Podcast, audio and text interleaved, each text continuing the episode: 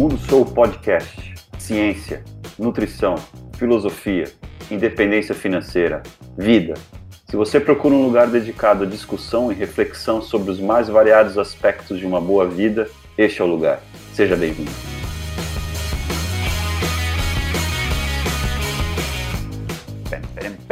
Bem-vindo, meus amigos, ao segundo episódio do podcast Mundo Sou. Nesse episódio, entrevistei, com a, entrevistei e conversei com a doutora Natália Pasternak.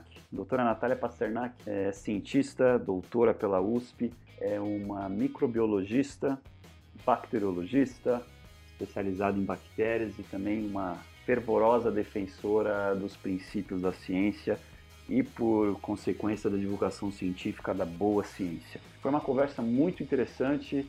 É, alguns temas ficaram de fora, ali no final vocês vão notar que já estava passando um pouco, já estava usando um pouco da paciência da doutora Natália Pasternak. Então, gostaria de ter conversado de, sobre diversos outros temas, né, microbiota, biotecnologia, mas não foi possível. Mas conversamos sobre muitas coisas bacanas, sobre sistema imunológico, sobre coronavírus, sobre o que é um ensaio clínico duplo cego randomizado, a importância disso para a ciência e tantos outros temas. Espero que gostem e apreciem a entrevista. No mais, infelizmente a, a gravação da minha voz não ficou das melhores. Em algumas partes aparece que eu estou falando meio devagar. Não sei se foi problema do microfone, não sei se foi problema da conexão da internet. Não fica, não ficou tão ruim, mas algumas partes talvez você vai vai perceber que minha voz ficou um pouco esquisita. Peço desculpas, já comprei, já encomendei um novo microfone espero que as próximas gravações fiquem melhores. É isso, valeu. Aproveite a entrevista com a doutora Natália Pasternak. Sejam muito bem-vindos a, a, mais, um, a mais um episódio do podcast Mundo Soul. Hoje eu tenho uma grande honra e prazer de entrevistar a cientista Natália Pasternak. Natália Pasternak vem se destacando, eu vou, eu iria dizer nas últimas semanas, mas eu estaria, eu estaria eu estaria diminuindo o papel dessa belíssima cientista. Mas nas últimas semanas ela vem se destacando, dando entrevista para vários meios de comunicação, CNN, Globo News, é, endereçando várias das questões relacionadas a essa atual crise da pandemia. A doutora Pasternak é, trabalha na USP, é doutora pela USP, é uma é, microbiologista especializada, uma bacteriologista especializada em bactérias, e ela é uma grande defensora da divulgação científica. Então é um grande prazer aqui poder estar tá com, contar com a doutora Natália e poder entrevistá-la e acho que vocês vão, vão gostar bastante aí, porque eu tenho muitos temas para conversar com ela. Tudo pronto, doutor? Tô de volta, sim. Obrigada. Imagina, eu que agradeço. Doutora Natália, eu, eu ouvi um, uma entrevista sua, que acho que, do, que você deu para Folha de São Paulo, se eu não me engano, algum tempo atrás, que disse que você, na verdade, gostaria de ter sido bailarina e que você cursou três anos de direito, como é o, é o curso que eu fiz, eu acho que no meio do caminho você viu que não era muito para você e resolveu mudar e seguir a carreira como biólogo. Gostaria que você comentasse um pouco sobre, sobre esse seu começo na, na intelectualidade, principalmente qual a, a influência que seus pais tiveram, porque eu, eu vi uma, uma live que você fez, eu até achei, nossa, tem uma outra pessoa com o mesmo sobrenome, e aí você disse que era sua mãe, eu, eu achei bem interessante os dados que ela, que ela, que ela, que ela, que ela providenciou sobre as favelas, eu achei muito interessante, né? achei muito bacana mesmo a apresentação da sua mãe. Então, se puder contar um pouco da sua história para os ouvintes, acho que seria bem bacana. Bom, eh, eu acho que to, toda escolha profissional ela é precoce e na maioria das vezes a gente comete não digo nem que são erros, são escolhas que a gente faz durante a vida. Eu costumo falar para os meus alunos de primeiro ano que eles não escolheram uma profissão, eles escolheram só uma faculdade. A profissão que eles vão ter vai depender de um monte de outros fatores. E, e, eu não era diferente com 17 anos, então eu achei que eu poderia gostar de direito, eu sempre gostei de lógica, de retórica. Quando eu entrei, eu vi que não era bem assim. Eu já tinha uma carreira paralela no balé e, e, eu fiquei, então, nesses primeiros anos da faculdade de Direito, balanceando com a, a, minha pretensão de fazer uma carreira artística, o que no Brasil também não é fácil, e acabei desistindo das duas meio que ao mesmo tempo. e resolvi que eu gostaria de estudar outra coisa que me encantasse mais.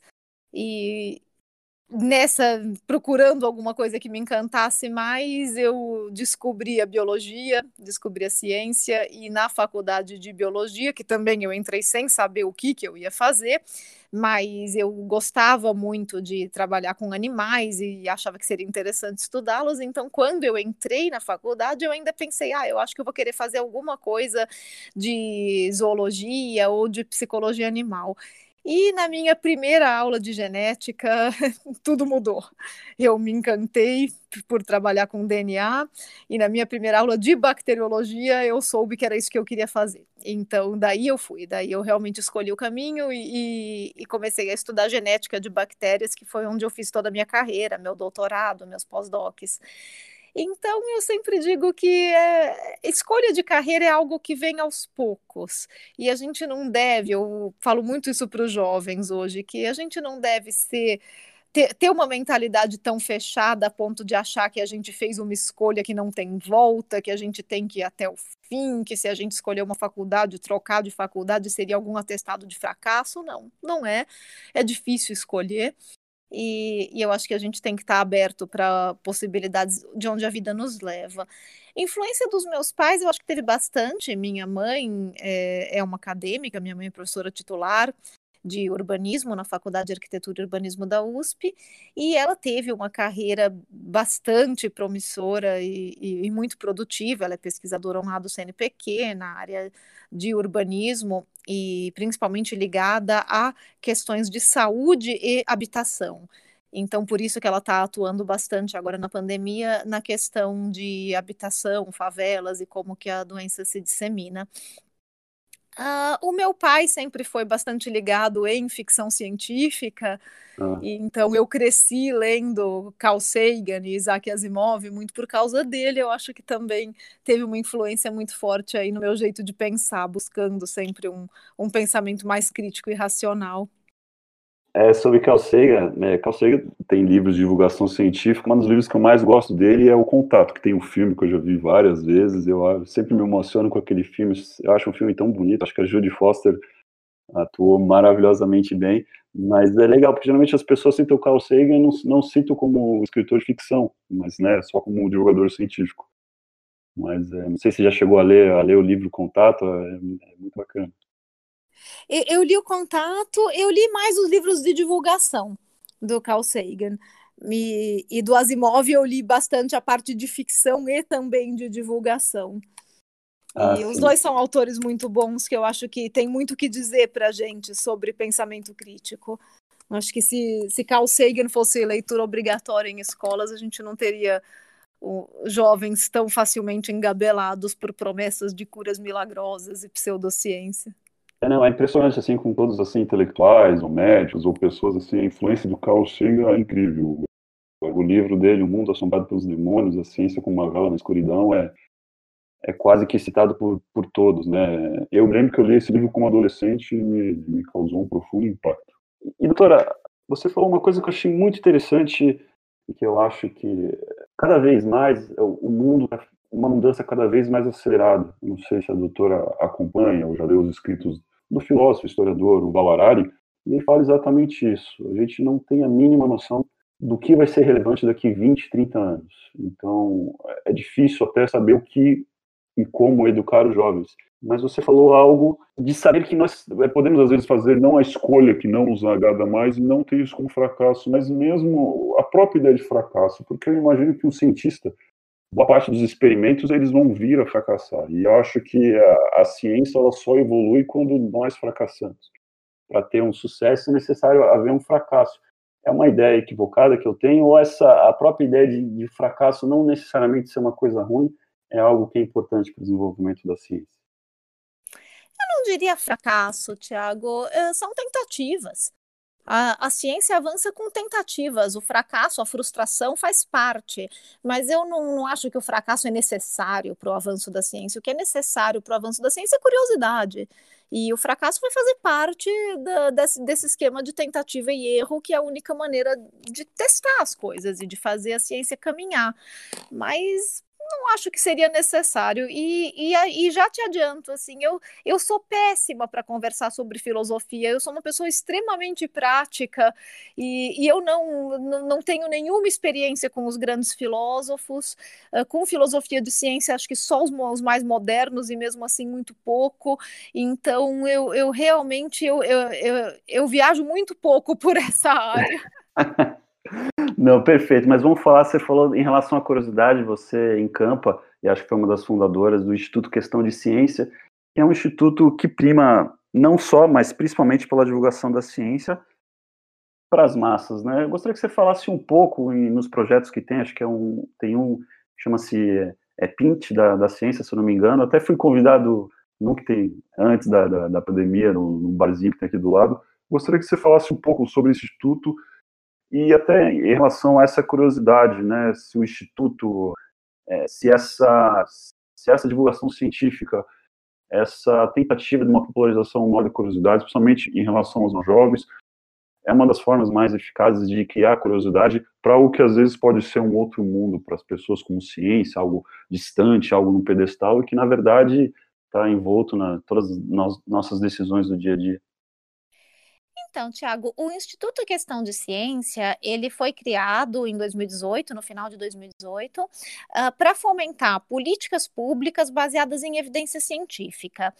Antes disso, eu era diretora nacional do Pint of Science, que é outro projeto, é um festival internacional de divulgação científica em bares, como esse que você foi convidado. E que era, é ainda, né? Eu, eu não sou mais diretora nacional, mas o, o, o trabalho continua. O projeto é muito legal, é um projeto que realmente populariza a ciência, leva o cientista para o bar, para falar no bar, num ambiente descontraído, informal, transformando a ciência numa uma conversa de boteco, como futebol, política e tantas outras que a gente gosta de ficar conversando, mesmo sem ser especialista. Então, essa é a ideia do Pint of Science, que é uma, uma iniciativa bem de divulgação científica mesmo.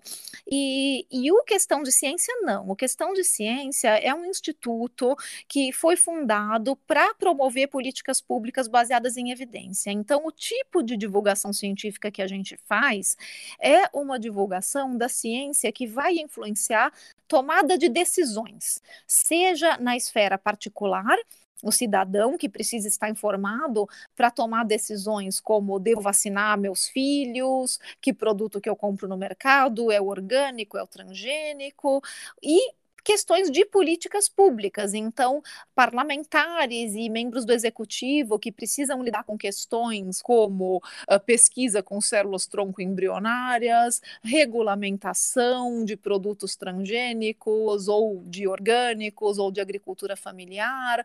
Né? Então, questões que vão envolver decisões que precisam ser tomadas tanto na esfera pública como na particular e que precisam de conhecimento científico para que sejam tomadas com base em ciência e não em ideologia. Então, isso é o que o Instituto Questão de Ciência faz. E o Pint of Science é um festival que vai para sempre morar no meu coração, mas hoje eu já não sou mais diretora. E esse Instituto Questão de Ciência, desde a fundação em 2018, como tem, sido, como tem sido a aceitação em relação às pessoas que realmente tomam decisões, os políticos, líderes empresariais? É, não faz muito tempo, foi criado no final de 2018, pelo que você falou, então tem mais ou menos um ano, um ano e meio mas você sente que está havendo algum avanço em relação a, a, aos políticos é, e às pessoas que têm cargos é, de decisórios serem mais informados em relação a algumas, é, algumas medidas que vão, vão ter impacto no, no dia a dia da administração pública, ou ainda não, é muito cedo? Eu acho que é cedo ainda, é um trabalho bem complicado, principalmente para fazer contato com membros de governo e com parlamentares, então está bastante recente. Com a pandemia, eu acho que isso, para nós, ajudou. Né? Eh, eu não gostaria que fosse durante uma pandemia, mas infelizmente nesse cenário os parlamentares precisam muito de informação científica e membros do governo também. Então, o Instituto Questão de Ciência acabou se tornando uma, uma referência bastante forte para fazer esse contato, e vários parlamentares já vieram nos procurar para pedir esclarecimentos sobre questões de medicamento, de vacinas, de isolamento social e o que a ciência tem a dizer sobre essas questões. Então, eu acho que finalmente a gente começa a ser notado como uma fonte de informação confiável sobre ciência, que é exatamente o que a gente sempre quis desde a fundação. Mas o cenário da pandemia mostrou como isso é necessário. E o nosso trabalho em, em contrapartida com a população, esse sim tem sido feito extensivamente desde a fundação do Instituto. Então, nós temos uma revista, que é a Revista Questão de Ciência, e nós temos eventos que agora são todos virtuais, mas que sempre buscam levar informação científica de qualidade para a população de uma forma acessível, de uma forma didática, que seja fácil de acompanhar. Então, esse trabalho é um trabalho que a gente consegue cumprir muito bem. E o trabalho de advocacy, eu acho que a gente está começando a pegar mais pesado com ele agora. Doutora, falando, falando em ciência, eu acho que é importante explicar um pouco para as pessoas como é que funciona um, um experimento é, em relação à ciência. Porque na física, a física tem a física teórica a física experimental, mas a física teórica necessariamente tem que conversar com a física experimental em um determinado ponto. A teoria, para, entre aspas, ser comprovada ou rejeitada, é necessário fazer um experimento. Só que é muito diferente, diferente você fazer um experimento em, em modelos físicos em relação a modelos vírus, é, a modelos biológicos. Então, como é que funciona experimentos? Como é que eu posso saber se uma vacina funciona? Como eu posso saber se um medicamento funciona? Puder explicar um pouco para os ouvintes a diferença de uma pesquisa in vitro para uma pesquisa em vivo, as diferentes fases de, de, de um ensaio, do, ensaio experimental, por que, que é importante esse tipo de ensaio, qual que são as dificuldades, para que, que, que existem esses ensaios, o que, que é um ensaio duplo cego randomizado, por que é importante fazer esse tipo de experimento? Vamos lá, Thiago. Então, do começo. Como que é o passo a passo para testar um medicamento?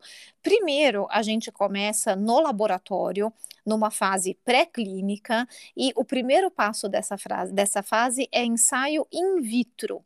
In vitro quer dizer em cultura de células, é tubo de ensaio. Isso é feito na bancada do laboratório. E nessas condições, tem um monte de medicamentos que funcionam muito bem. Então, agora, durante a pandemia, vários medicamentos foram testados in vitro com sucesso. E às vezes isso acaba indo para a mídia. Então, o pessoal fala: ah, a cloroquina teve sucesso in vitro, a ivermectina teve sucesso in vitro, o Anita teve sucesso in vitro. Isso é ótimo, é um primeiro passo, mas é apenas o primeiro passo. E não quer dizer nada em termos de se o remédio vai funcionar para humanos ou não. É simplesmente o primeiro, primeiro, primeiro mesmo passinho de uma longa caminhada que vai da bancada do laboratório até o medicamento ser aprovado. Então, funcionou in vitro. Beleza, a gente testou nas células, na cultura de células, qual que seria o próximo passo? Uma vez que funcionou in vitro, vamos começar a testar em animais, que é o que a gente chama in vivo. Isso é em animais. Em animais, a gente tem que testar em roedores e em não roedores. Então, geralmente, a gente testa em camundongos e depois em cães ou macacos. No caso aqui da pandemia da Covid-19, o melhor modelo animal que a gente tem é macaco rezo. Então, a gente vai testar em camundongos e em macacos rezo. E vários medicamentos foram testados assim estão sendo testados, inclusive vacinas. Se deu certo em camundongos, legal, a gente passa para macacos. Se deu certo em macacos, aí a gente começa a testar em humanos. Em humanos, a gente vai ter quatro fases de teste. A fase 1 é uma fase de segurança. Nessa fase, a gente não testa ainda a eficácia do medicamento, a gente testa se ele é seguro, a gente usa voluntários saudáveis e vai ver efeitos colaterais, o que está acontecendo, se o remédio é bem tolerado, vai calcular a dose, em pessoas saudáveis. Depois, na fase 2 e 3, é que a gente vai testar eficácia e vai continuar, claro, sempre fazendo screening para segurança e para efeitos adversos. Uma vez que o remédio foi aprovado num grande número de pessoas, e daí nós estamos falando de milhares de pessoas. Na fase 3, aí ele vai ser aprovado, vai ser colocado no mercado e começa a fase 4, que é depois de colocado no mercado, a gente ainda faz um follow-up com as pessoas né, que estão tomando o medicamento para continuar checando por possíveis efeitos adversos que possam aparecer, porque aí a gente vai estar com uma população muito maior. Dentro dessas fases, desde a fase de animal, a gente já tem que trabalhar com um conceito que a gente chama de padrão ouro de teste clínico randomizado. Os testes clínicos devem ser randomizados, duplos cegos e com grupo placebo. O que quer dizer tudo isso? Que a gente vai dividir os animais ou as pessoas em grupos, isso se chama randomizar.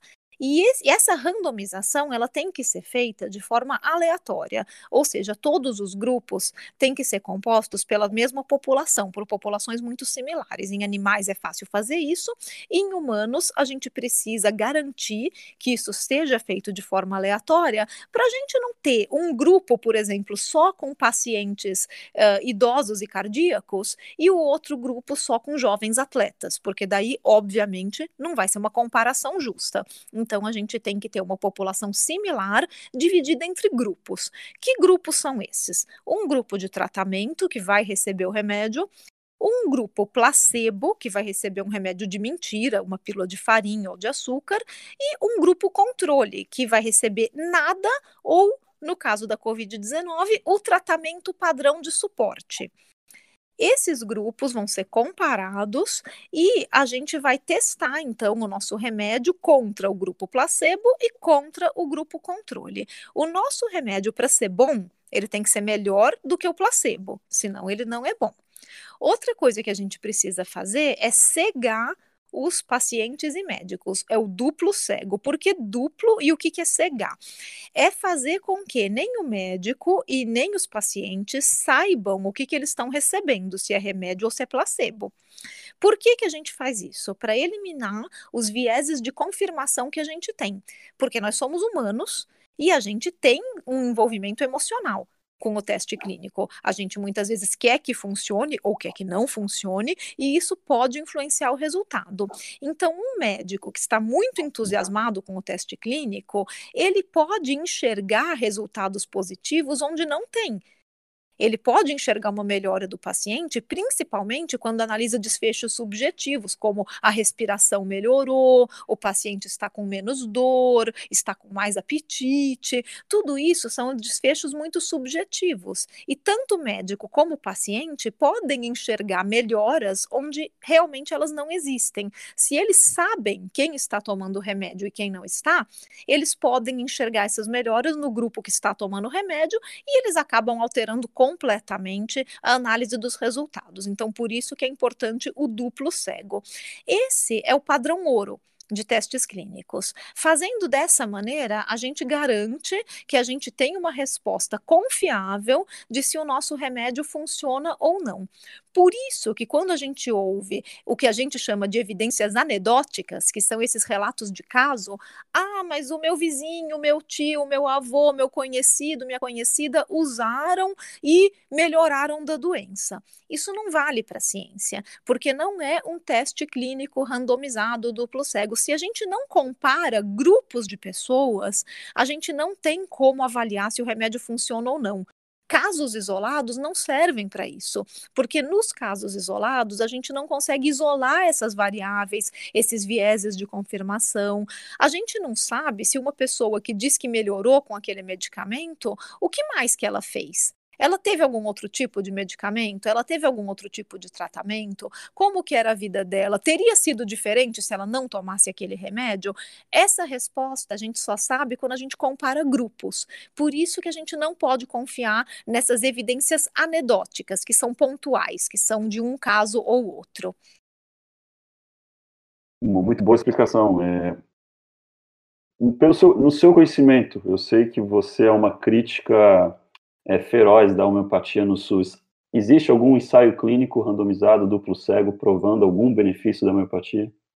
Benefício não, mas existem vários ensaios clínicos randomizados e duplos cegos demonstrando que não funciona.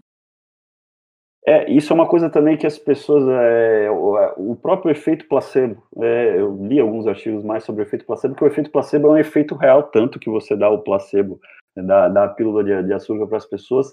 Então, o próprio ato, talvez a homeopatia, o próprio ato da pessoa estar tomando alguma coisa, que pelo. A, a doutora pode explicar melhor do que eu os princípios da homeopatia, mas eu imagino que o próprio ato da pessoa é, está tendo a estar tomando alguma coisa que ela acha que vai fazer bem, provavelmente é, ajude no, é, na melhora de, de, alguma doença, de alguma enfermidade, e por isso que é necessário é comparar com o grupo controle. Com certeza, Tiago.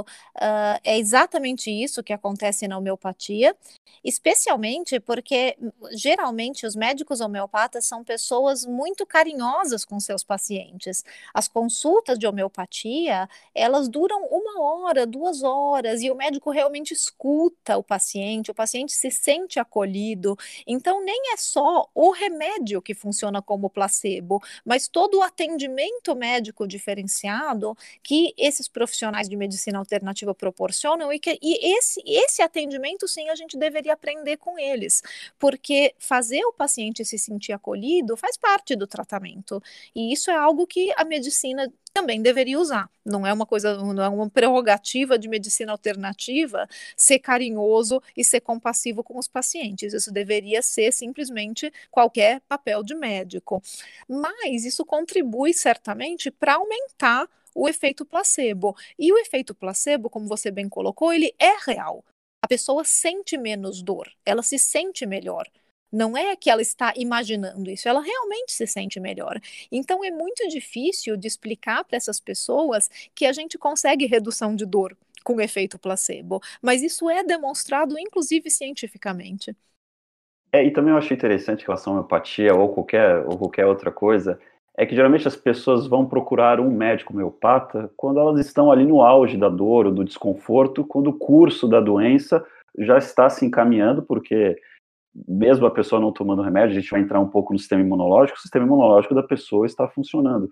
Então, às vezes, ela já está num curso de melhora da doença ou da enfermidade, ela toma homeopatia ela confunde é, é, essa melhora, que seria uma melhora, é, até o ministro Mandetta, numa entrevista em relação à cloroquina, olha, se uma pessoa tem 25 anos, é jovem, saudável, se ela tomar cloroquina, se ela vestir a camisa do Botafogo, se ela tomar cerveja preta, ela vai melhorar de qualquer jeito, porque a, ma maioria das pessoas com 25 anos saudáveis vão ter um curso é, do, é, ou assintomático ou com sintomas bem leves da doença. Então, esse é um conceito que às vezes é, é um pouco difícil das pessoas entenderem de que a, é, às vezes não fazer nada é tão bom como fazer alguma coisa, às vezes até melhor do que não do que fazer alguma coisa. Perfeito, Tiago, é exatamente isso. Além do efeito placebo, existe a resolução espontânea da doença, o curso natural da doença, e existe, no caso de doenças crônicas de dor, como você falou, a pessoa geralmente procura ajuda quando ela está no pico da dor, existe a regressão à média tem doenças que são cíclicas, elas têm picos de dor e depois vales de dor, e depois outro pico de dor. E como a pessoa costuma procurar ajuda nos picos de dor, é natural que logo em seguida a doença regrida à média e depois ela sobe de novo. Então, isso, mais o efeito placebo, mais a resolução espontânea, confundem as pessoas sobre o que realmente é uma relação de causa e efeito no tratamento da doença. E certamente com a cloroquina aconteceu a mesma coisa, concordo plenamente com o ex-ministro Mandetta. É, em relação ao retorno da média, não sei se a doutora conhece, tem um, é, um, um, psicólogo que ele ganhou o prêmio Nobel de Economia chamado Daniel Kahneman, e ele tem um livro bem conhecido chamado Rápido e Devagar, e ele começou a história dele, ele, ele era psicólogo do exército de Israel, lá na década de 50, e ele começou a observar um fenômeno bem interessante, que pilotos que erravam na aterrissagem e recebiam uma bronca do, do, do, superior, geralmente aterrizavam melhor. E pilotos que aterrizavam bem e recebiam um elogio, depois no, na outra aterrissagem não aterrizavam, não aterrizavam tão bem. E, ele, e, e, e os, os, oficiais achavam que a bronca, o elogio tinham efeitos. Ele falou, mas será que isso não é apenas uma regressão à média? E ele testou isso é, empiricamente, dizendo: olha, não fale nada, e o, que, e o que aconteceu? Geralmente, pilotos com habilidades idênticas, depois de, um, de uma aterrissagem não muito bem feita, é natural que ele retorne à média de desempenho dele. Então, esse conceito de retorno à média tem em mercados financeiros e tudo, é, às vezes é difícil das pessoas entenderem que, é, às vezes, um jogador que tem uma determinada habilidade pode, num ano, ter um, um né, uma, é um, um, recorde de, de, gols marcados e na, na outra temporada voltar à média dele. Então, esse retorno à média é um conceito, às vezes, um pouco difícil de, de entender e acho que talvez seja por isso que, que a homeopatia ainda seja tão, tão, é, tão, tão famosa e prestigiada. Doutora, Acho vamos, que sim. Doutora, vamos passar agora para o tema do momento, coronavírus. É, o que é o SARS-CoV-2? Qual é a diferença desse, desse vírus? O que esse vírus tem de diferente? Esse vírus é realmente tão letal como dizem? Não é tão letal? É, qual que é a, a biologia de, desse vírus? O que, que diferencia, por exemplo, num vírus da gripe? Então, vamos lá. O, o SARS-CoV-2 é um coronavírus.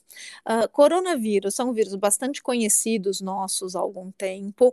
A maior parte deles provoca só resfriado comum, mas nós temos alguns primos do SARS-CoV-2 que já foram responsáveis por síndromes respiratórias graves. Foi o SARS-CoV-1 e o MERS.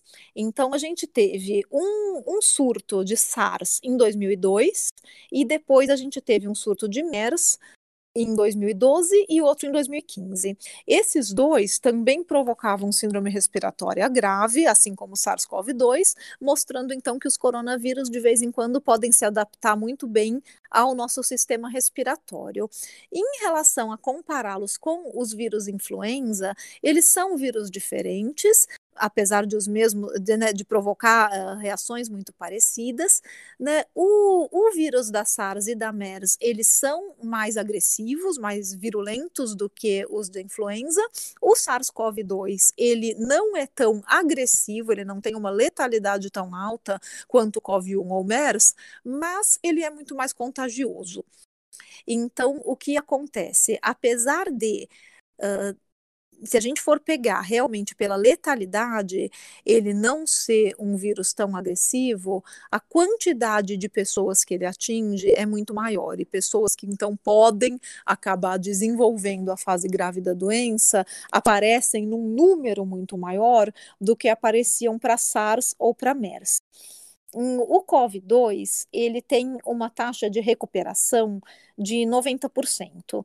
Então, isso quer dizer que 90% das pessoas se recuperam da doença normalmente e não vão nem precisar de internação. 10% das pessoas vão precisar de algum tipo de assistência, e dessas, uma percentual, um percentual menor vai precisar de ventilação mecânica, e, claro, um percentual menor ainda morre. Então, se a gente pensa em números relativos, não é tanto, Pô, 90% de cura espontânea é muito bom. Mas quando a gente pensa em números absolutos, como ele é um vírus extremamente contagioso, a quantidade de pessoas em número bruto que vai precisar de internação é muito grande. Como isso acaba movimentando um sistema de saúde que nenhum sistema de saúde no mundo dá conta de tantos doentes de uma vez, você vai ter uma taxa de mortalidade que pode ser maior do que aquela causada só pela doença, porque você tem as pessoas que realmente morrem de Covid-19, mas você tem as pessoas que morrem por falta de tratamento adequado para Covid-19. E que talvez se a gente tivesse condições de dar respiradores e ventilação mecânica para todo mundo, menos pessoas morreriam. Então a gente fica aí numa sinuca entre o que, que é a letalidade do vírus e a letalidade da doença pelas condições em que a gente está operando. Mas, uh, de uma forma uh, mais pragmática, a gente pode dizer que sim, o SARS-CoV-2 ele é mais perigoso do que o vírus da influenza que causa gripe sazonal que nós temos todo ano, que também acaba matando grande parte da população, mas não tanto quanto o COVID-2.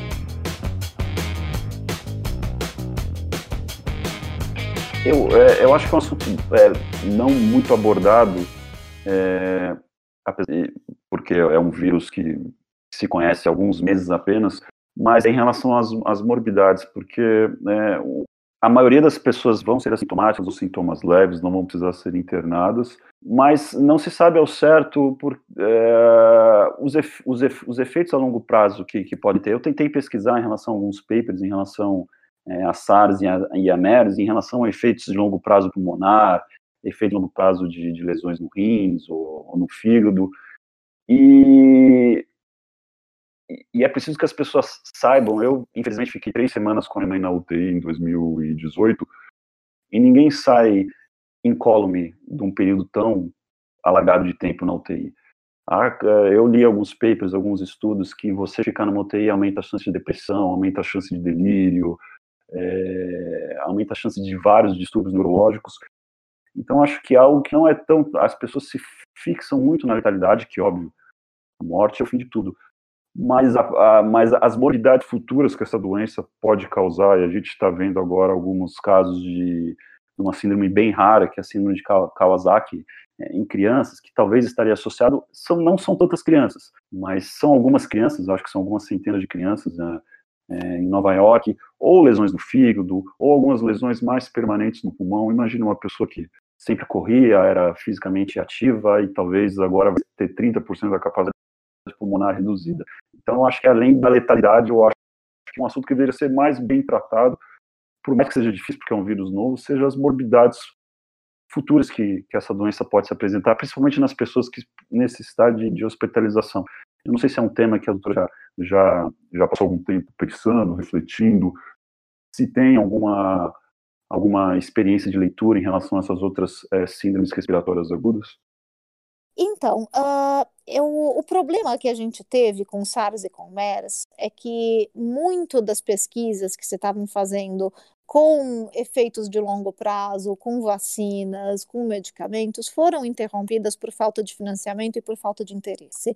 E isso é muito triste que aconteça em ciência, porque uma vez que aquelas epidemias foram resolvidas, parou-se de pesquisar muita coisa relacionada com esses dois vírus que, infelizmente, a gente precisava hoje. A gente precisava desse conhecimento que teria sido gerado se é, essas pesquisas tivessem tido continuidade. E eu espero que isso sirva, pelo menos, para que a gente continue investindo em ciência e perceba a importância dessa continuidade que, que gera conhecimento, né? mesmo que não gere produtos, mesmo que a gente pense que ah, já acabou, não precisa mais de vacina, não precisa mais de medicamento, a gente nunca sabe o que, que vai acontecer no futuro. Eu, sinceramente, imaginei que quando apareceu o MERS, depois do SARS, a gente não ia mais cometer esse erro, mas continuamos cometendo. Então, a gente tem muito pouca informação eh, sobre sequelas dessas, dessas síndromes respiratórias graves. A gente tem informação, como você colocou, sobre tempo de UTI. E realmente, tempo de UTI tem sequelas.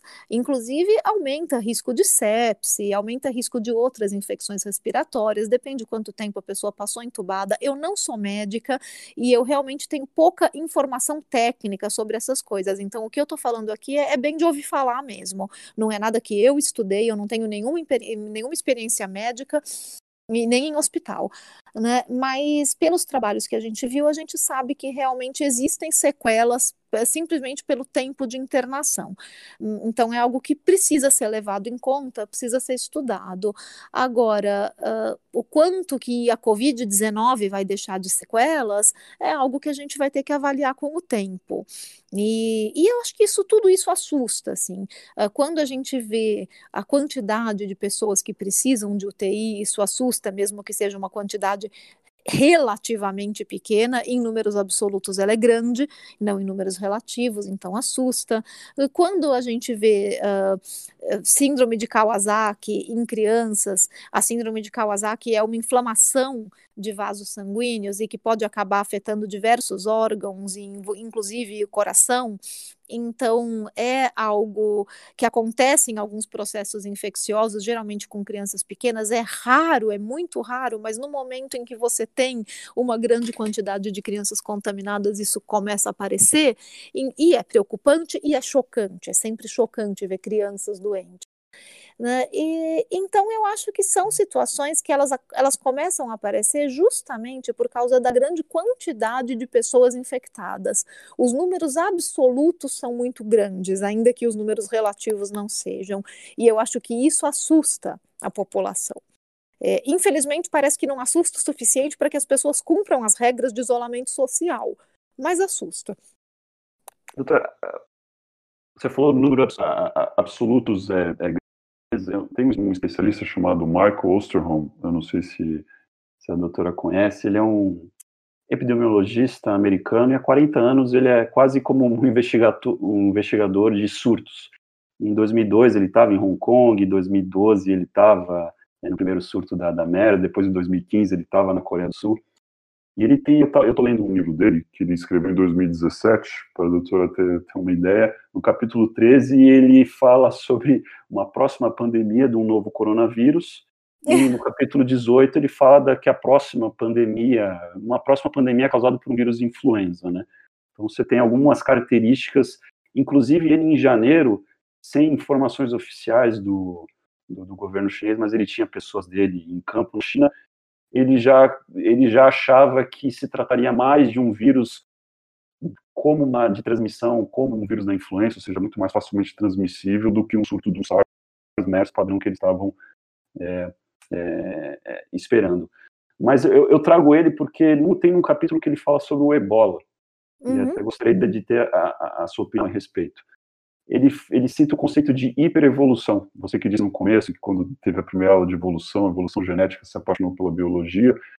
Ele disse que o ebola no surto, que começou em 2014, foi até 2016, ali nos países, se não me engano, é Serra Leoa, Libéria, ele falou que o vírus da ebola provavelmente infectou mais corpos humanos em um, dois anos do que infectou nos últimos 500 ou mil anos, quando ele estava lá escondido nos confins da, das, da, das matas densas da, da equatorial, eh, das, das, florestas equatoriais da, da África. E, e eu faço essa pergunta é, é para a doutora. A gente teve essa pandemia, é, esse vírus está infectando muitas pessoas. Ele não é um vírus, pelo que eu vi, ele não ele não tem uma mutação, ele muta, mas não é uma mutação tão acelerada. Mas a gente não, a gente não está dando muita, muita sorte para o azar, porque será que a gente não está dando muitas oportunidades para esses vírus infectarem, seja corpos humanos, seja corpos animais, numa quantidade muito grande para que a evolução corra o seu curso? Será que a gente não está alguns passos evolutivos do vírus Ebola, talvez ser transmitível por vias respiratórias e não apenas por secreção? Será que a gente não está um passo de uma monstruosidade como os vírus da gripe aviária, acho que é, H1, é H5N1, é H5N7, que tem índices de letalidade de 50%, 60%, que seria completamente quase, não diria extinção da espécie humana, mas um colapso de proporções inimagináveis. Você acha que a gente não está dando muito, muita sorte para o azar? Será que essa pandemia vai lhe dar realmente o alerta vermelho de que a gente precisa de muito mais pesquisa nas áreas de virologia, bacteriologia, prevenção de, de epidemias? Qual é a sua opinião sobre isso? Tiago, eu acho que a sua avaliação é perfeita. É exatamente isso, e eu tenho a impressão que as pessoas não sabem o quanto a gente deu de sorte, na verdade, com esse coronavírus. Eu sei que é uma coisa horrível de falar, mas podia ser muito pior. Podia ser muito pior. Se fosse o, o, o H5N7, como você falou, uh, sabe, é, é, a gente precisa entender que quando a gente começa a ter uma quantidade enorme de animais de criação e a gente começa a desmatar de forma muito devastadora ambientes que são habitats de animais selvagens, que também são reservatórios de vírus, nós estamos sujeitos a doenças emergentes. Não tem como segurar. E, e essas doenças emergentes vão aparecer. Então, as medidas que a gente precisa tomar são, primeiro, rever nossos, os nossos conceitos de como a gente lida com criação de animais e desmatamento e aquecimento global que são três fatores que podem desencadear doenças emergentes. E segundo, a gente tem que realmente tomar vergonha na cara e começar a investir pesadamente em ciência, principalmente nas áreas de desenvolvimento de fármacos e vacinas, porque a gente precisa ter vacinas versáteis moleculares, baseadas em biologia molecular, onde a gente possa facilmente, trocando uma sequência genética de um vírus por outro, ter uma vacina pronta rapidamente para responder a uma emergência como essa. E a gente precisa desenvolver medicamentos antivirais genéricos, que também sejam facilmente adaptados para outros tipos de vírus. A gente não tem um antiviral genérico até hoje. Será que a gente não teria se a gente tivesse investido três décadas atrás? Eu não sei, eu não tenho essa resposta. Eu acho que não é fácil fazer um antiviral genérico. É um grande desafio, não é como um antibiótico, mas a gente precisa desse investimento. E a gente precisa rever o nosso comportamento como espécie. Como que a gente vai lidar daqui para frente com a criação animal? A gente precisa também de medidas biotecnológicas para diminuir a criação. Então, essas iniciativas, como por exemplo a do Impossible Burger, de carne sintética, tudo isso precisa de um investimento pesado para que a gente possa reduzir a criação de animais, para que a gente possa reduzir o aquecimento global e desmatar menos. Se a gente não tomar essas precauções, de comportamento e de investimento em ciência, nós não vamos estar preparados para uma próxima pandemia. E essa pandemia, como você bem colocou, pode ser pior. Pode ser algo que realmente vai uh, dizimar dois terços da população do mundo, como foi a peste negra. Então, nós precisamos realmente de estratégias mundiais, globais, daqui para frente, e isso vai requerer uma mudança de comportamento muito forte nossa, e eu não, não sei se eu boto fé que essa mudança de comportamento aconteça. É, é como, como, como você cita a peste negra, mas a peste negra, meus conhecimentos de história não são tão bons, mas foi algo do decorrer de dezenas de anos e era algo, era a humanidade era outra, os arranjos políticos eram outros. Acho que as pessoas não entendem que fazer essas comparações com algo que está matando hoje, como algo que matou muito mais, elas são, no meu, no meu entendimento, posso estar, estar errado, descabidas, porque hoje em dia qualquer sistema político do mundo ele colapsa se as pessoas começarem a morrer nas portas dos hospitais porque não tem atendimento médico. Porque o que era aceitável como obra de Deus ou do destino, talvez há 200 anos atrás, não vai ser, não é mais aceitável, aceitável, aceitável no mundo de hoje. Então imagina se a gente como, como você falou, a gente deu sorte. Poderia ser o mesmo vírus, mas em vez de ter uma letalidade maior em pessoas de mais idade, imagina se esse vírus tivesse uma letalidade maior em crianças. Eu não mandaria minha, minha, minha filha para uma creche se a letalidade fosse de 5 a 10%. Ou seja, expor a minha filha, um, que tem toda a vida pela frente, a, a uma chance de 1 em 10 em, em morrer ou qualquer sequela. Então a gente teve sorte até nisso, de que é claro, é uma dor perder pessoas né, mais velhas, mas se essa doença fosse mais letal e mais agressiva em crianças, a situação econômica, a situação de desespero, a situação, a situação de pânico gerado, gerado seria é, ainda pior. E apenas para complementar, você falou em relação aos animais, eu gosto muito de viajar e eu já tive a possibilidade de, é, de estar em Bornéu, e eu fui num parque nacional que era extremamente remoto, tive que pegar um avião de algumas horas, e eu fui visitar uma das maiores cavernas do mundo que tinha milhões e milhões de, de, de morcegos, né?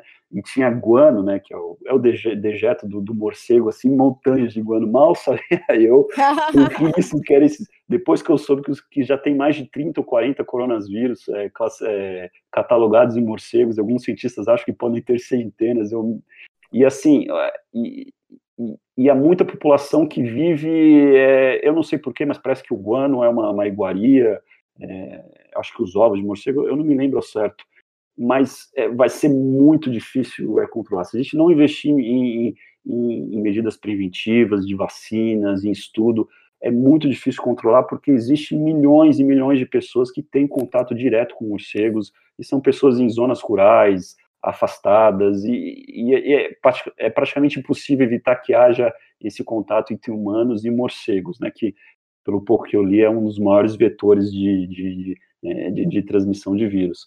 Então, é realmente, espero que seja uma, uma, uma chamada para os líderes e para e a própria sociedade. Eu é. concordo com você, Tiago. Eu acho que o investimento em biotecnologia ele é mais real do que pensar em mudanças de comportamento. Mas eu espero que as mudanças de comportamento também venham com o tempo, porque elas são necessárias. E, e sim, é, é, morcegos são um grande reservatório de coronavírus, sim. Pois é, quando eu soube que tem mais 30 belezuras nos esperando, eu falei, meu Deus, você imagine um diferente a cada 3, 4 anos. É, vamos... Doutora, vamos falar um pouco de imunologia. Eu gostaria de tratar que é um assunto mesmo nos meios técnicos, não é muito tratado, agora que está em moda testes sorológicos para ver quem tem anticorpos ou não, que é a diferenciação entre anticorpos, células T Se a doutora pudesse explicar um pouco como o nosso sistema imune combate uma bactéria invasora, um patógeno, um vírus, não precisa ser algo muito complexo, porque essa não é a ideia do, desse podcast, mas uma visão geral para a gente entrar um pouco na, é, nesses testes sorológicos que estão sendo feitos e alguma das opiniões de alguns céticos, inclusive existe um prêmio Nobel, o Michael Levitt, que acha que a maioria das pessoas já foram infectadas e que não está aparecendo nos anticorpos porque as pessoas simplesmente desenvolveram é, células T que não são medidas no, nos anticorpos. Então, se pudesse dar uma, uma, uma pincelada no sistema imunológico humano, ah, agradeceria. Vamos lá.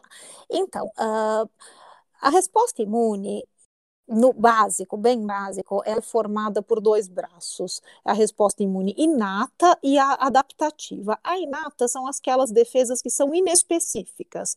Elas funcionam para qualquer coisa estranha que vai aparecer no corpo humano. Tudo que é esquisito, tudo que não é nosso, o sistema imune inato vai dar conta. O sistema imune adaptativo já é bastante específico. Então, é nesse sistema que a gente vai ter a resposta de anticorpos e a resposta celular.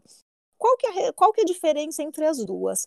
A resposta de anticorpos vai produzir anticorpos específicos que se ligam em determinadas proteínas, ou de vírus, ou de bactérias, que se liga em partes desses patógenos que estão expostas. E se ligando nesses patógenos, neutralizam esses patógenos, impedindo que eles façam um estrago, que eles entrem na célula e expõem esses patógenos para células do sistema imune que vão ali e vão eliminar os patógenos. Então, é para isso que servem os anticorpos. Ou eles neutralizam, ou eles mostram para o sistema imune, eles expõem. E as células T, o braço de que a gente chama de resposta celular, ele vai trabalhar com células infectadas. Então, células que são infectadas por vírus ou por outros tipos de parasitas intracelulares, eles vão apresentar essas células mesmo, elas sabem sabem que elas estão infectadas e elas vão apresentar isso para o sistema imune. É como se ela pegasse realmente partes do vírus e colocasse na janela para o sistema imune ver. Ela coloca na membrana celular e fala: Ó, oh, aqui tem vírus.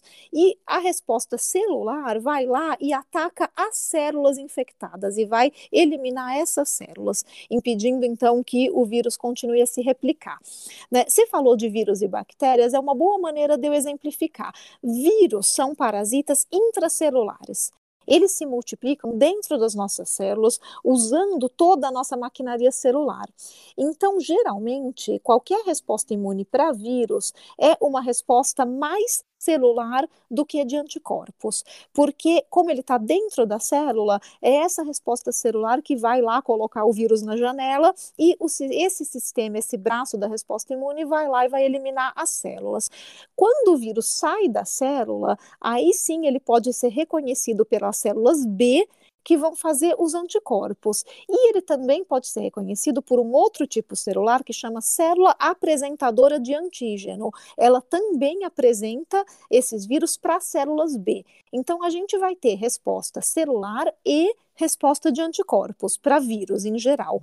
Quando a gente pesquisa uma vacina, a gente pesquisa essas duas respostas. A gente quer ver se a nossa vacina está dando uma resposta de anticorpos e uma resposta celular. E a gente também avalia se os anticorpos que a gente está gerando são neutralizantes, porque esses são os anticorpos que vão se ligar no receptor do vírus e vão impedir que o vírus entre na célula e se replique. Então, são esses que a gente quer, porque eles impedem a infecção.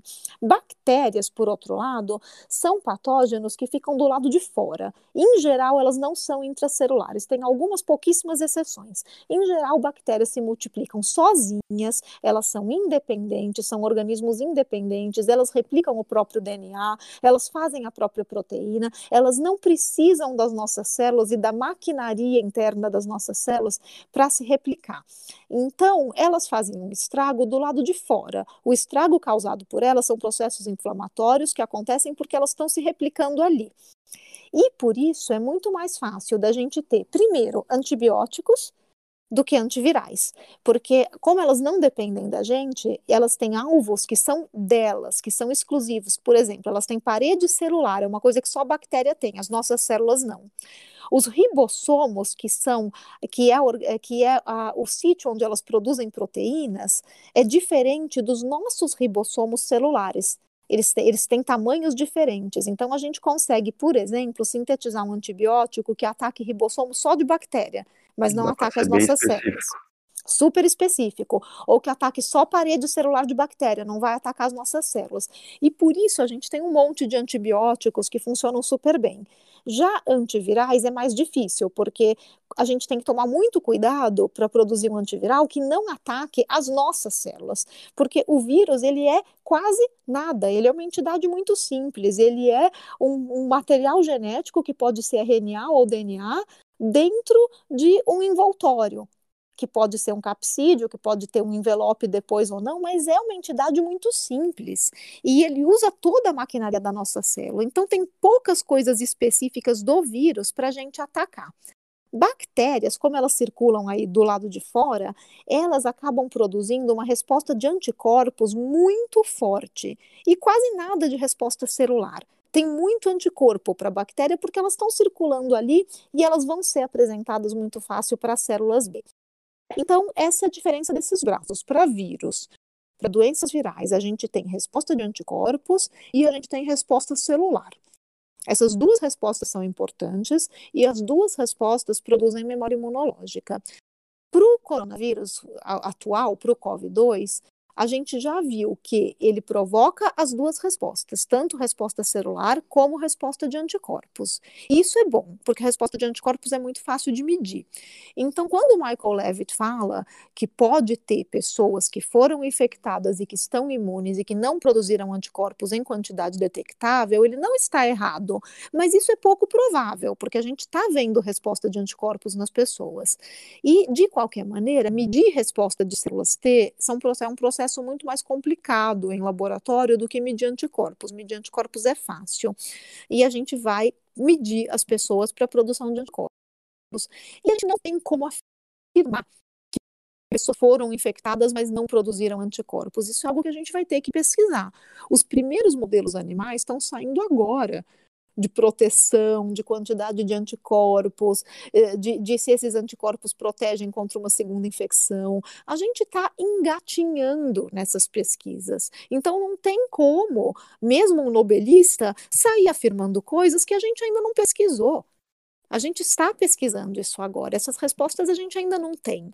E, por enquanto, o que a gente sabe é que a maior parte das pessoas produz anticorpos. A gente ainda não sabe se esses anticorpos são neutralizantes. Um estudo que saiu ontem na revista Science mostrou que macacos que já tiveram a doença produziram anticorpos e ficaram protegidos de uma segunda infecção ainda que não totalmente, mas ficaram protegidos. Então a gente já tem uma ideia de que sim, as pessoas devem produzir anticorpos e esses anticorpos devem ser protetores, mas a gente ainda está muito no começo dessas pesquisas. Posso perguntar, doutor, em relação a anticorpos neutralizantes? Eu, na minha leguice, cheguei a escrever a respeito, porque saiu um, um pré-paper que não é a, a, a, melhor, melhor maneira de se fazer ciência, porque tem que ser peer review, é, por todos os problemas que um paper pode ter e, e a necessária revisão por pares. E ele chegou a alguns números que, em relação, porque esses, é, é bom avisar os ouvintes que esses testes é, que se faz em farmácia, eles não medem se os anticorpos neutralizam ou não, eles só medem se, se há presença de anticorpos ou não, e há, uma, e há um monte de falso positivo, falso negativo, a depender da qualidade do teste. E, e, e nesse pré-paper, é, se eu não me engano, é 25% das pessoas que eles testaram, é, que tinham sido hospitalizadas na China, não desenvolveram anticorpos neutralizantes no limite que eles achavam adequado para uma proteção numa segunda infecção. E 5% não chegaram nem mesmo a desenvolver anticorpos neutralizantes detectáveis. Se, se se, se a exposição a esse vírus em algumas pessoas gerar anticorpos não neutralizantes, essas pessoas talvez não estariam totalmente protegidas, mas porventura uma, uma outra infecção, é, uma nova infecção pelo vírus, talvez fosse mais amena. Eu pergunto porque, em alguns casos, em relação a MERS, é, pelo que eu me lembro, se eu não estou enganado, as pessoas depois de algum tempo voltavam a ser infectadas, principalmente os tratadores de camelo, mas a infecção era muito mais branda. Então, era como se fosse um resfriado uh, em comparação a, a, a, uma infecção primária que tinha um índice de letalidade de casa de cada 40%. Então, a própria existência de um anticorpo, mesmo que ele não seja neutralizante, vai fornecer alguma espécie de proteção, pelo menos do ponto de vista teórico? Olha, qualquer memória imunológica imunológica pode fornecer um tipo de proteção, não precisa ser de anticorpos, pode ser de célula T também, né? Então, se a gente gerou uma memória imunológica de célula T, pode ser que numa próxima infecção a infecção seja mais branda ou nem aconteça. Isso é, inclusive, uma esperança que a gente tem. Em relação aos anticorpos não neutralizantes, na verdade, a preocupação com eles é um processo que a gente chama de agravamento, porque às uhum. vezes um anticorpo que não é neutralizante, ele pode acabar de como se liga, ajudando o vírus a entrar na célula em vez de impedir.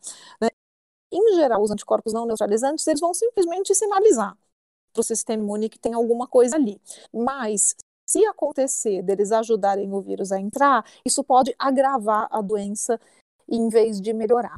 Então, é por isso que a gente procura sempre anticorpos neutralizantes quando a gente busca vacina ou quando a gente busca um, um, um anticorpo clonal, por exemplo, que pode ser usado como um remédio, ele tem que ser neutralizante. E, e é muito difícil de prever aí o que, que vai acontecer em termos de memória imunológica. É, é muito pouco provável que a pessoa produza anticorpos e não produza uma quantidade de anticorpos neutralizantes. Mas é algo que a gente precisa medir. E como você falou, os testes de farmácia, eles realmente não são confiáveis, eles não dizem que tipo de anticorpo a gente tem se é neutralizante ou não, e a taxa de erro deles, tanto para falso positivo como para falso negativo, é preocupante, e principalmente eles não servem para diagnóstico. Eu acho que a minha maior birra com os testes de farmácia é que as pessoas usam da forma errada. Elas estão querendo usar para fazer diagnóstico, eles não servem para isso. Eles servem para dizer se em algum momento no passado você teve contato com a doença e produziu anticorpos. Esse paper que você se referiu, que fala que nem todas as pessoas produziram de anticorpos detectáveis, ele é preocupante. Né? Mas, primeiro, como você falou, é um pré-print, né? Ele ainda precisa passar pela revisão dos pares. E é por isso que a gente precisa realmente estudar melhor a resposta imune desse vírus. É uma resposta que ainda está confusa, a gente realmente ainda não sabe como está sendo a resposta de anticorpos distribuída na população e a resposta de células T. Então, a gente tem pouca informação ainda para se basear e, com certeza, pouquíssima informação para começar a falar de passaporte da imunidade. Eu acho que a gente tem trabalhos que são promissores, mas a gente ainda tem que avaliar realmente como que a resposta imune está funcionando e como que a gente vai medir. E isso não é tão simples quanto parece, esse é o problema. É, em relação aos testes, é muito bom a doutora ter trazido é, isso à baila, porque quando eu ouço na mídia que o governo está trazendo milhões de testes, eu, eu tenho quase certeza que esses testes são sorológicos, aí você entra no notícia, são testes sorológicos, e a mídia ainda né, com, é, entrevistando tantos especialistas, ainda não se deu conta que são duas coisas completamente diferentes. Um teste, o, o RT-PCR, que serve para detectar o vírus, é, detectar o RNA viral, e o outro para detectar a nossa resposta imune. O problema na testagem não são esses testes sorológicos que podem ser produzidos a uns milhões, é por isso que o Brasil prometeu 40 milhões. Mas sim esses testes, até gostaria que a doutora explicasse um pouco mais como, como, é, é, é, como funciona, porque esses testes dependem de pessoas especializadas, depende de laboratório, depende de máquinas para fazer a ampliação do RNA viral, depende de reagentes, reagentes que muito provavelmente Sim. são feitos fora, fora do Brasil. Então, isso que me causa um pouco de preocupação, que o governo é, é das diversas esferas, ó, estamos trazendo testes, às vezes, tá, às vezes de qualidade duvidosa, e não são testes adequados para você fazer um controle, um controle é, epidemiológico é, da doença. Uma coisa é fazer testes sorológicos de anticorpos, para quando são feitos em milhares e milhares, como está sendo feito ao redor do mundo, para saber a incidência da doença, para você analisar algumas características, mas eu gostaria que a doutora, para a gente, para não tomar tanto tempo da doutora e caminharmos aqui para o final da, da, da, entrevista, que a doutora falasse um pouco em relação a esses testes que medem a carga viral e quais são os gargalos no Brasil. E eu, e eu vi uma, uma live que, que a doutora fez com a Asha, uma, uma live muito boa. A gente vai conseguir testar, a gente vai conseguir testar ah, na, na proporção que a gente precisa na, nas próximas semanas, nos próximos meses, a gente tem condições de fazer esse tipo de teste, a gente tem material humano, a gente tem reagentes necessários?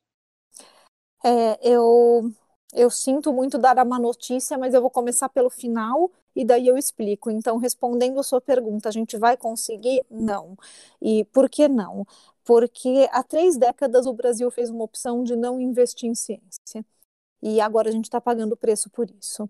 Os testes moleculares que detectam o RNA do vírus, o material genético do vírus, eles são testes que precisam, como você bem explicou, Tiago, de pessoal especializado, precisam de laboratórios devidamente equipados, precisam de máquinas e precisam de insumos que a gente não produz no Brasil. Então, a gente está tendo uma dificuldade muito grande agora de comprar os reagentes para fazer os testes. Esses reagentes, obviamente, estão em falta no mundo inteiro, porque as empresas de biologia molecular nunca tiveram que produzir reagente numa quantidade tão grande. Então, elas estão produzindo e os próprios países estão comprando. As empresas americanas estão produzindo para os Estados Unidos, as empresas chinesas estão produzindo para a China. E é claro que o Brasil fica no fim da fila de uma longa lista de importadores que precisam desses reagentes. Então não é nenhuma questão agora da gente ter dinheiro ou não, é questão dos reagentes estar disponíveis. Além disso, daí sim vem a questão da gente ter dinheiro ou não, porque esses reagentes são caros. Né? E, além disso, tem a questão da logística. Então, uma vez assumindo que a gente consiga comprar os reagentes, a gente tem máquinas suficiente no Brasil em universidades e institutos de pesquisa, com laboratórios adequados e com profissionais treinados para fazer esses testes, sendo que os profissionais treinados têm que ser tantos profissionais que fazem a coleta, então profissionais da área de saúde, médicos, enfermeiros, que vão fazer a coleta do material com o swab, que não é fácil de coletar, e se você coletar errado, dá muito falso negativo nos testes, e o pessoal especializado em biologia molecular para conduzir os testes em laboratório, a gente não tem nenhum nem outro. A gente não tem pessoal qualificado, a gente não tem laboratórios equipados, a gente não tem os equipamentos e os insumos. E isso a gente não tem porque há mais ou menos três décadas a gente fez uma tomou uma decisão no Brasil de não investir em ciência. E essa decisão coloca a gente agora numa posição extremamente vulnerável como país para lidar com essa pandemia. Eu espero que isso sirva de lição para que a gente comece a investir pesadamente, principalmente em biotecnologia no Brasil porque é isso que vai nos salvar de uma próxima. A gente precisa investir em vacinas versáteis, vacinas moleculares, a gente precisa investir em pesquisa de antivirais genéricos e a gente precisa investir em produção de insumos e treinamento de pessoas porque senão a gente não vai estar preparado para uma próxima vez. Então, infelizmente, a minha resposta é que provavelmente não, a gente não vai conseguir fazer os testes em larga escala. Mesmo como a gente teria que fazer por regime de amostragem regional, porque é óbvio que a gente, com uma população de 200 milhões de pessoas, não vai conseguir testar todo mundo. E, e, eu temo que nem nesse regime de amostragem por região a gente seja capaz de fazer. Então, eu acho que a nossa situação no Brasil é bastante precária a gente vai ter que trabalhar com estimativas de diagnóstico baseado em diagnóstico clínico de síndrome respiratória aguda para conseguir chegar perto dos números reais. E os testes sorológicos, como você colocou também muito bem, Tiago, serão usados numa próxima etapa para fazer um screening de produção de anticorpos, de uma possível imunidade de rebanho mas isso não é nem o momento de fazer ainda, porque a nossa curva ainda está subindo. Então agora seria o momento de testar pessoas que estão doentes. E infelizmente a gente não tem condição de fazer. É, diante desse cenário, já algumas semanas, eu, quando eu comecei a me a, a, prestar um pouco mais atenção nesse assunto, alguns meses, eu sempre eu sempre brinco que é, porque quando saiu aquele modelo do Imperial College, depois logo depois saiu um modelo do, da Oxford, basicamente dizendo que todo mundo tinha sido infectado, o índice de fatalidade seria ainda menor do que do, do, do que da gripe. Eu falo, do jeito que o Brasil está tá caminhando, a gente precisa torcer para que pessoas como Michael Levitt esteja certo, que na verdade todo mundo já foi infectado, e na verdade é apenas uma compressão. Como é muito infeccioso, infectou muitas pessoas ao mesmo tempo e a gente está vendo essas mortes. Porque se realmente esses exames sorológicos saíram agora na Espanha com apenas 5% de infectados, França com 5%, em Manaus, que está um horror lá, o sistema funerário, eu vi uma apresentação, acho que do reitor da, da, da faculdade do Rio, Rio Grande, acho que Pedro Halal, até estava discutindo até com, com o Michael Levitt, falando que em Manaus eles estimam 7 a 8% das pessoas é, infectadas, a gente tem um longo caminho para chegar nos 50, 60 pessoas, por cento de pessoas que, que, entre aspas, seria. Eu nem gosto muito desse termo imunidade de rebanho, porque nós somos animais, mas não gosto de tratar né, vidas humanas é, é, dessa maneira. Doutora, vamos, vamos falar de, de, um tema bem rapidamente, que eu sei que, que você adora, é, cloroquina, hidroxicloroquina, pode ser, pode ser bem, bem breve, eu vi que saiu que a OMS mandou parar os ensaios clínicos, acho que faz umas duas, três horas saiu essa notícia, fala um pouco da hidroxicloroquina, bem rapidamente, por que que teve esse hype danado, é, por que, que a gente continua insistindo? Eu não quero fazer. Eu acho que todo o homem é um animal político, então a gente precisa se manifestar de maneira política. Eu estava vendo um artigo do Financial Times dizendo que uma, uma banqueira veio no Brasil e falou: olha, o Trump, o Bolsonaro é muito parecido com o Trump, só que ele é muito mais estúpido. E, e, eu, e, é o que eu sempre achei, que o Trump é aquele jeitão dele, mas o Trump foi empresário, ele é um cara que sabe falar com a imprensa. E a gente tem o nosso presidente que cada um cada um é, faça o juízo é, que merecer.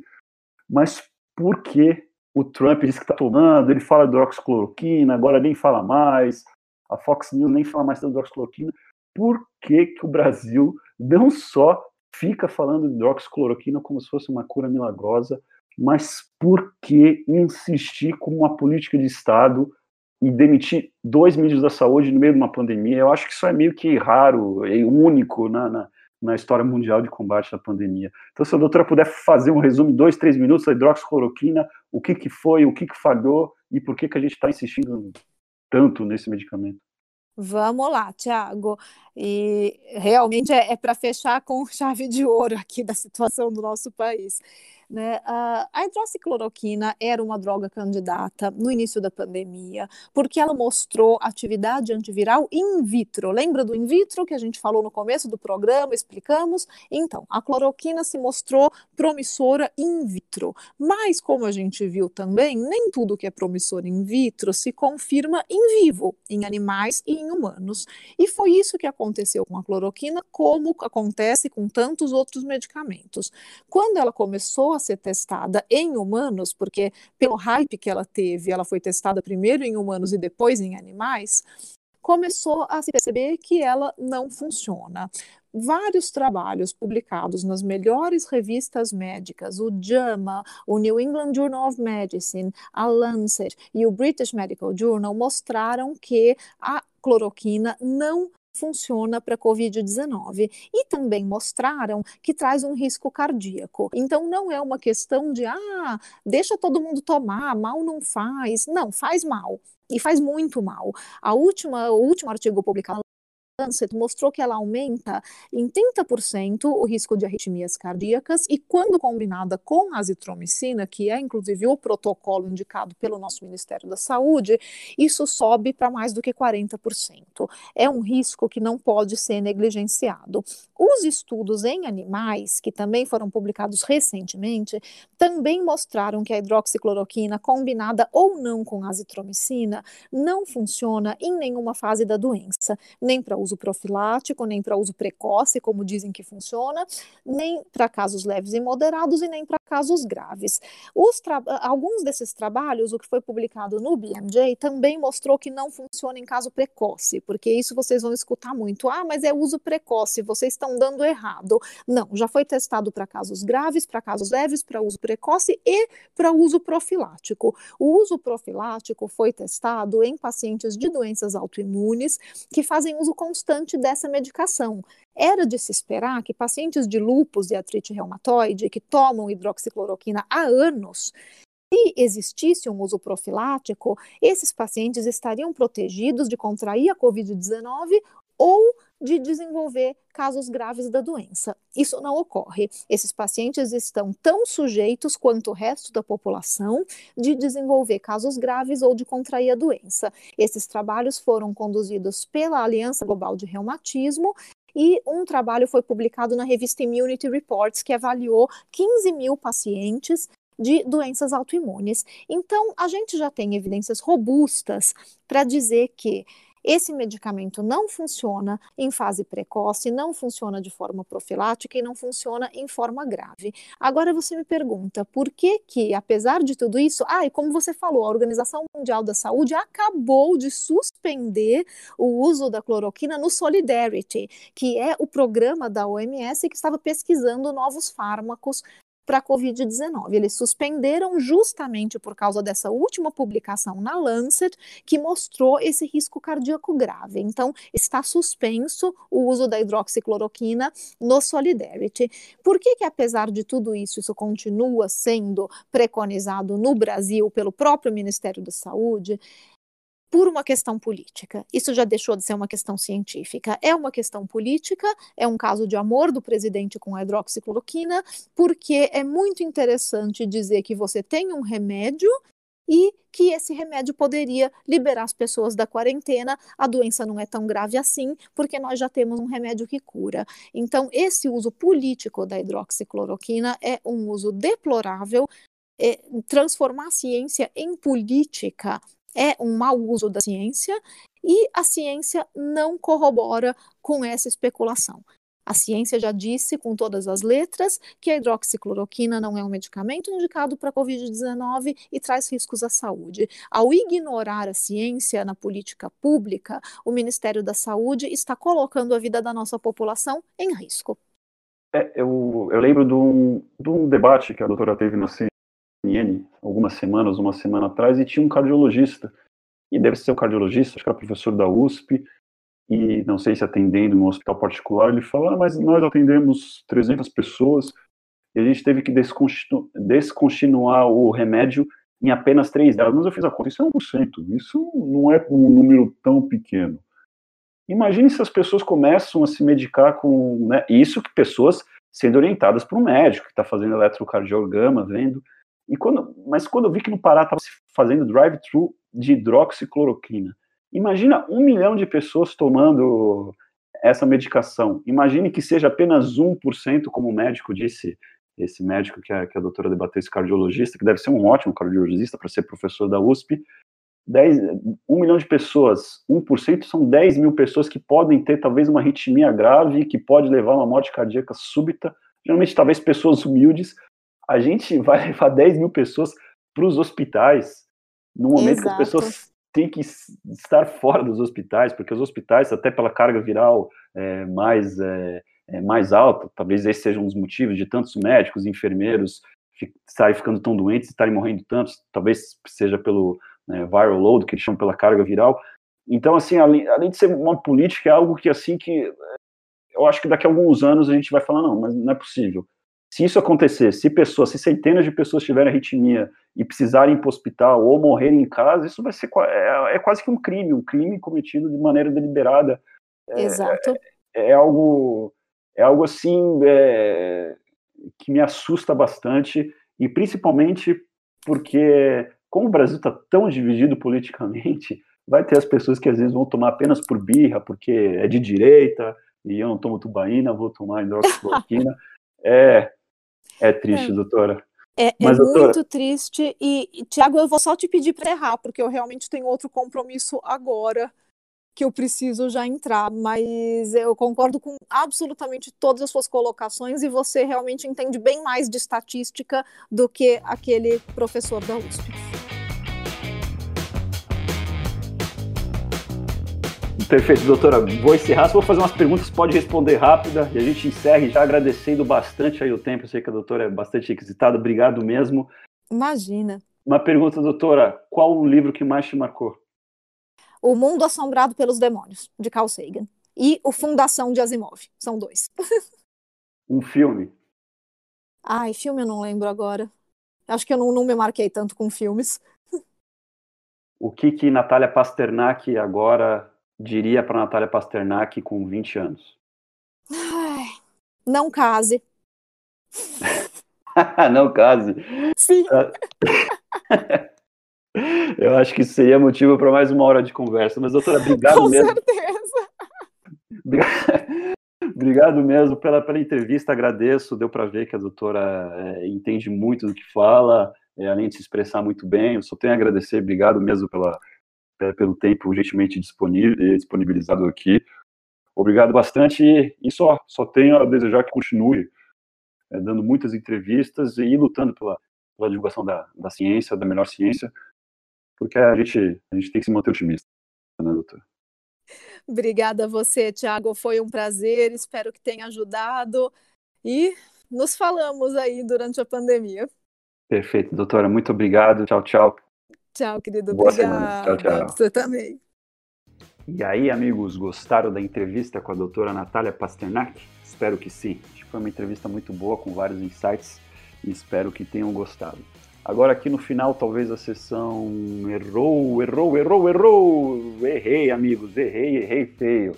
Eu disse numa parte quando eu estava falando da minha experiência é, numa caverna da Malásia, num parque nacional, de que morcegos colocariam ovos. Não, não, não, não! Morcegos são mamíferos e mamíferos, é, tirando o ornitorrinco, se eu não me engano, não colocam ovos. Então, morcegos não colocam ovos. Crianças, é mais um errinho. Eu falei que o vírus, o vírus da gripe aviária bastante patogênico seria o H5N7. Na verdade, é H5N9. E por fim, eu também disse que pesquisadores do projeto EpiCovid teriam chegado à conclusão de que 7, 8% é, da população de Manaus já teria sido exposta ao vírus e produziram anticorpos. Na verdade, esse número é 12%. Então, um pequeno rim, um pequeno rim. Então é isso, amigos. Se gostaram, é, visitem o, o site Mundo Soul, se inscrevam e sigam na sua plataforma de tocador de, de podcast preferida. Compartilhe, avise amigos que possam se interessar por, por esse conteúdo e mandem perguntas, perguntas para mundosoucontato@gmail.com. O feedback de vocês sempre é muito bem-vindo. Obrigado pela atenção, valeu e até a próxima.